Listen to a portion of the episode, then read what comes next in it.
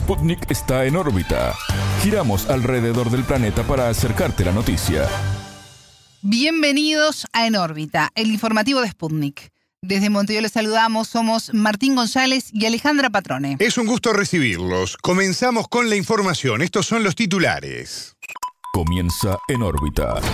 Una selección de noticias para que sepas lo que realmente importa. Titulares. Crisis. El Ministerio de Justicia de Perú condicionó la mejora de relaciones diplomáticas con México. Proceso. Rusia comentó el plan de China en relación con el conflicto en Ucrania. Caminos. En Argentina comenzó la carrera electoral con una leve ventaja del oficialismo. Dolor. Al menos 64 personas murieron en un naufragio en alta mar en Italia. Tensión. El presidente de Israel condenó el ataque de colonos a aldeas palestinas. Estrategia. En Chile fue contenido el incendio forestal de Santa Ana, el segundo de mayor gravedad de la historia del país. Hasta aquí los titulares, vamos con el desarrollo de las noticias. El mundo gira y en órbita te trae las noticias. Noticias.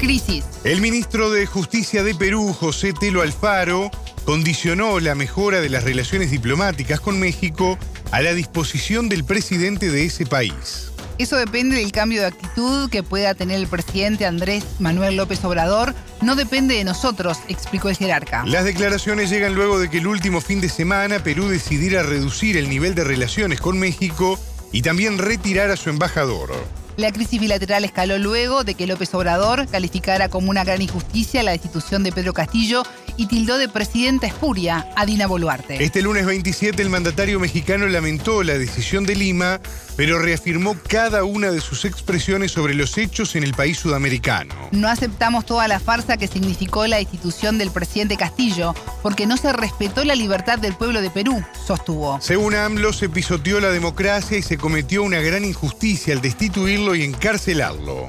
En órbita entrevistó al politólogo peruano José Alejandro Godoy, para quien las consecuencias de este episodio son más políticas que prácticas.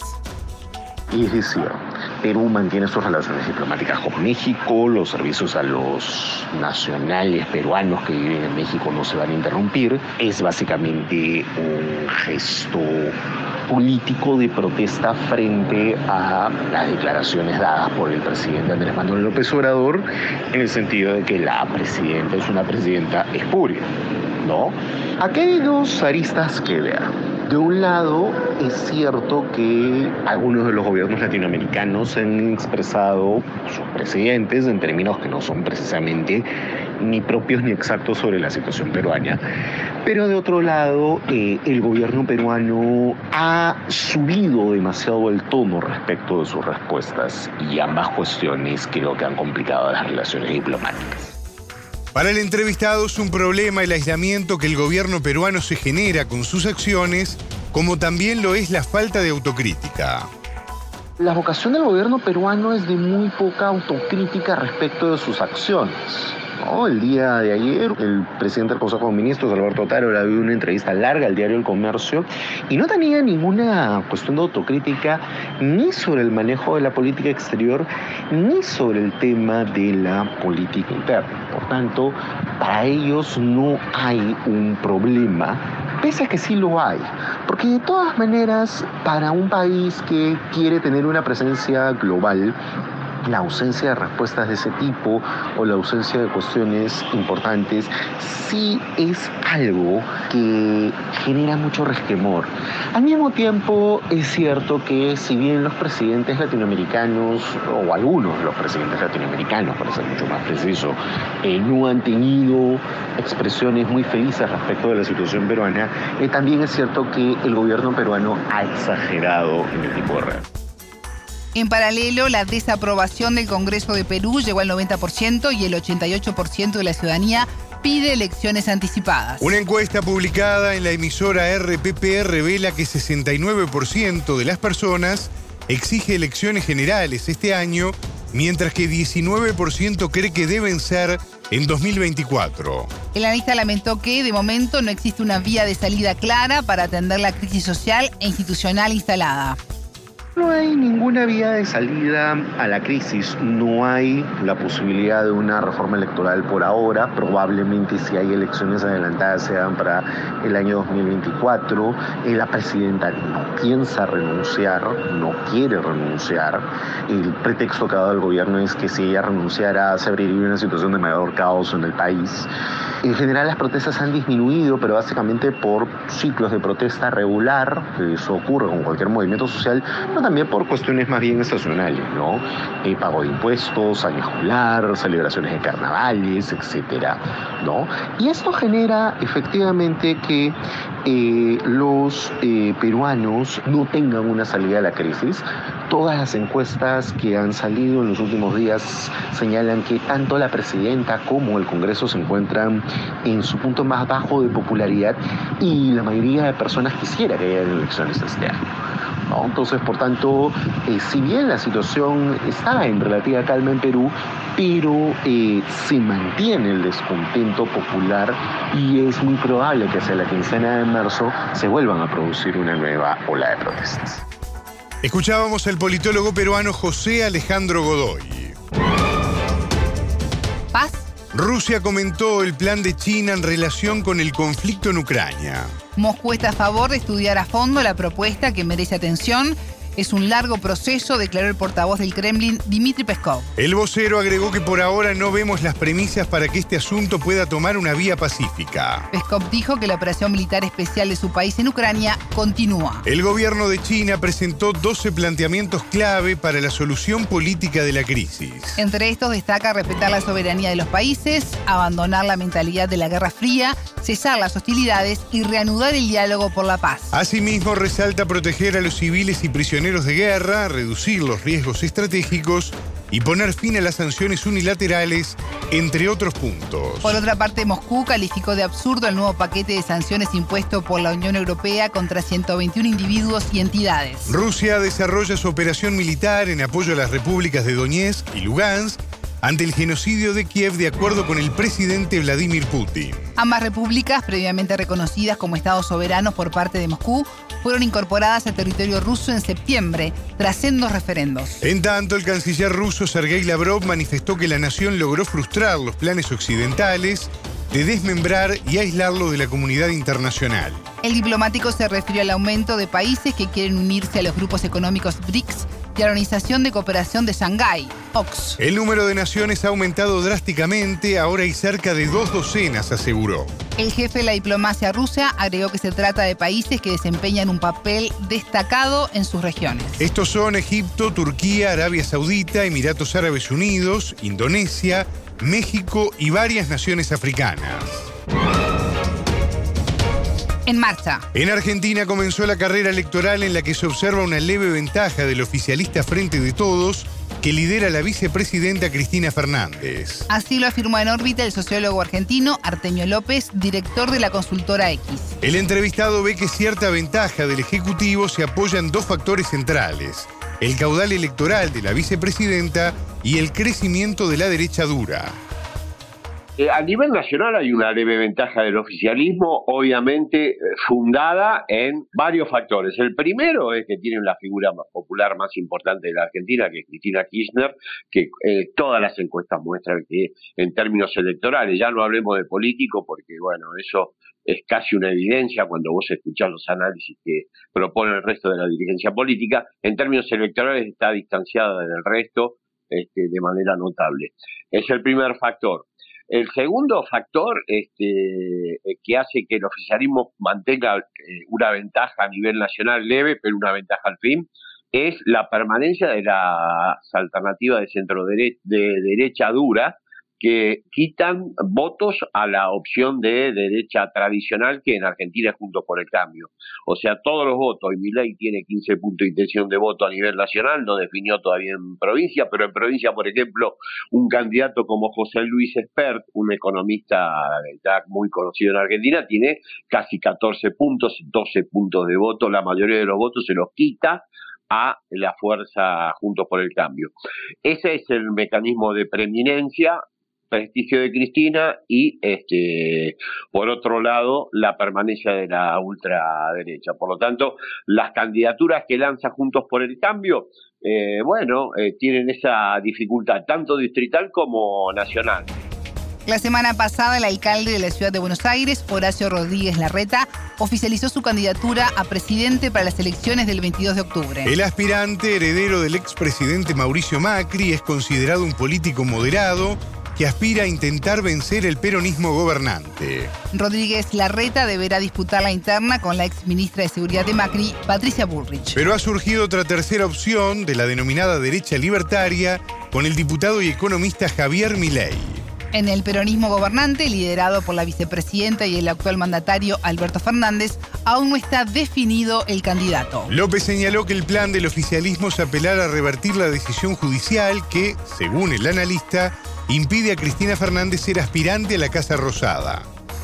El plan es revertir la situación de la justicia. Me han dicho que este, los planes, obviamente, de la, de eh, la Corte Suprema que coordina este, la política de la oposición argentina. Vos sabés que la oposición en Argentina está ampliada, ¿eh? tiene una pata política que quizás sea la menos importante, que es junto por el cambio y eventualmente la centro derecha, la ultraderecha, eh, una pata mediática que está muy clara desde el año 2007 ya. Y la tercera pata la justicia, que es la que sobredetermina hoy la oposición argentina.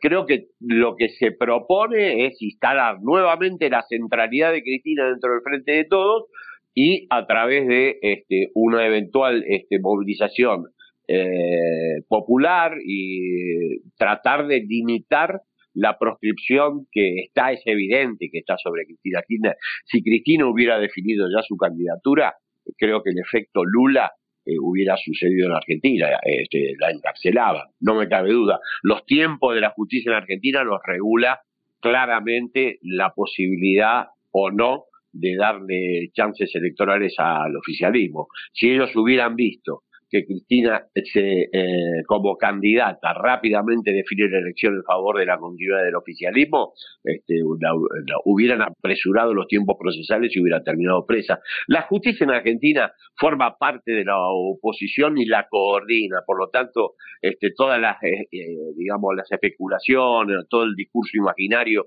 sobre la objetividad y la imparcialidad del Poder Judicial en Argentina está desmoronado. El 11 de marzo en la localidad bonaerense de Avellaneda, las distintas organizaciones vinculadas al gobierno celebrarán un plenario. Allí buscarán consolidar el espacio, hacer una propuesta de gobierno y también realizar una muestra de fuerza por la postulación de Cristina Fernández. Dos días antes se conocerán los fundamentos de la sentencia contra la vicepresidenta en la denominada causa vialidad. Para el analista, tanto la movilización del 11 como la del 24 de marzo, en recuerdo al inicio del golpe de Estado de 1976, son propicias para colocar en la agenda el asunto de la proscripción en democracia. Es parte de, la, de las alternativas que tiene el oficialismo para poder este, avanzar sobre la proscripción de Cristina Kirchner y, tratar de limitarla. Eh, apelar a lo que al capital político central de Cristina, que es su vínculo directo con los sectores populares. Tiene que manifestarse una voluntad muy fuerte en Argentina se han revertido decisiones este, judiciales por la movilización popular. El 2 por 1, que era eh, la, impunidad para los genocidas se dio vuelta así, con la gente en la calle. Pasó también con la reforma jubilatoria que planteaba Macri, con la gente en la calle. Y creo que con la proscripción de Cristina, fundamentalmente con la gente en la calle. Mi visión es que el 24 de marzo también no solo, por supuesto, porque se recuerdan cosas muy profundas como la desaparición de 30.000 argentinos, pero agregar el tema de la proscripción, más allá de la figura de Cristina, sea Cristina u otro, en Argentina sería parte de eh, la agenda necesaria de los derechos humanos. No puede haber proscripción en democracia. Es una, una línea de funcionamiento elemental para un sistema político como el democrático que justamente viene a garantizar la posibilidad, entre otras cosas, de que cualquier ciudadano pueda presentarse a elecciones este, en libertad e, e igualdad con el resto de los candidatos, cosa que en Argentina no sucede. Escuchábamos a Artemio López, director de la consultora X. dolor. Al menos 64 personas murieron en un naufragio en alta mar en Italia. El hecho ocurrió el sábado 25 cerca de la orilla de una playa de la provincia de Crotona, en la región meridional de Calabria. Fueron rescatadas al menos unas 80 personas de una embarcación que traía en su mayoría provenientes de Oriente Medio. Se desconoce el número total exacto de los pasajeros a bordo del barco con rumbo a Italia que partió desde Turquía cinco días antes del naufragio. El barco que transportaba ciudadanos de Somalia, Afganistán, Irán y Pakistán, según datos preliminares, se estrelló contra unas rocas debido al mal tiempo. Medios locales indican que algunos supervivientes contaron que había unos 180 pasajeros, aunque otros elevan el número a más de 250. Una veintena de niños de diversas edades fallecieron por el accidente. La primera ministra de Italia, Giorgia Meloni, lamentó lo ocurrido. La dirigente calificó de criminal mandar al mar a una embarcación de 20 metros con 200 personas a bordo y con un mal pronóstico del tiempo. El Ministerio del Interior informó que unos 14.000 migrantes han llegado al país desde principios de año. Fueron 5.200 en el mismo periodo del año pasado y 4.200 en 2021. Por su parte, la jefa de la Comisión Europea, Ursula von der Leyen, urgió en avanzar en la reforma del derecho de asilo en la Unión Europea. La ubicación geográfica de Italia ante el mar Mediterráneo la convierte en un destino clave para los migrantes que viajan rumbo a Europa desde el norte de África o Asia.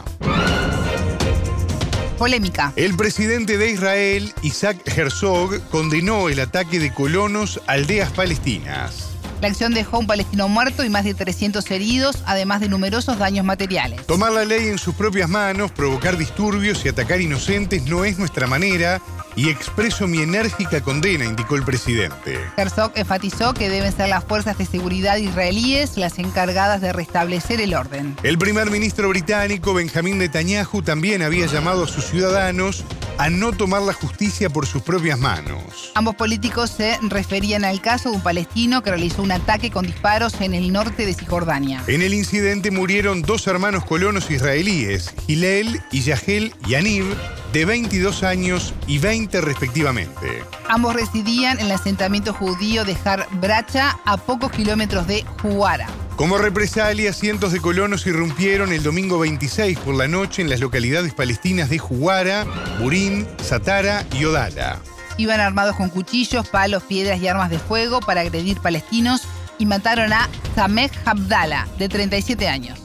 En el asalto resultaron 300 palestinos heridos, al menos 75 casas fueron incendiadas y 35 de ellas quedaron destruidas. La Autoridad Nacional Palestina catalogó el acto como terrorismo y responsabilizó a Tel Aviv. En tanto, el Ejecutivo de Netanyahu anunció la aprobación preliminar de una ley que permite la pena de muerte contra terroristas. La normativa deberá ser ratificada en una instancia preliminar en el Parlamento. Luego deberá ser revisada por el Gabinete de Seguridad y por último ser votada en tres instancias más en la Cámara.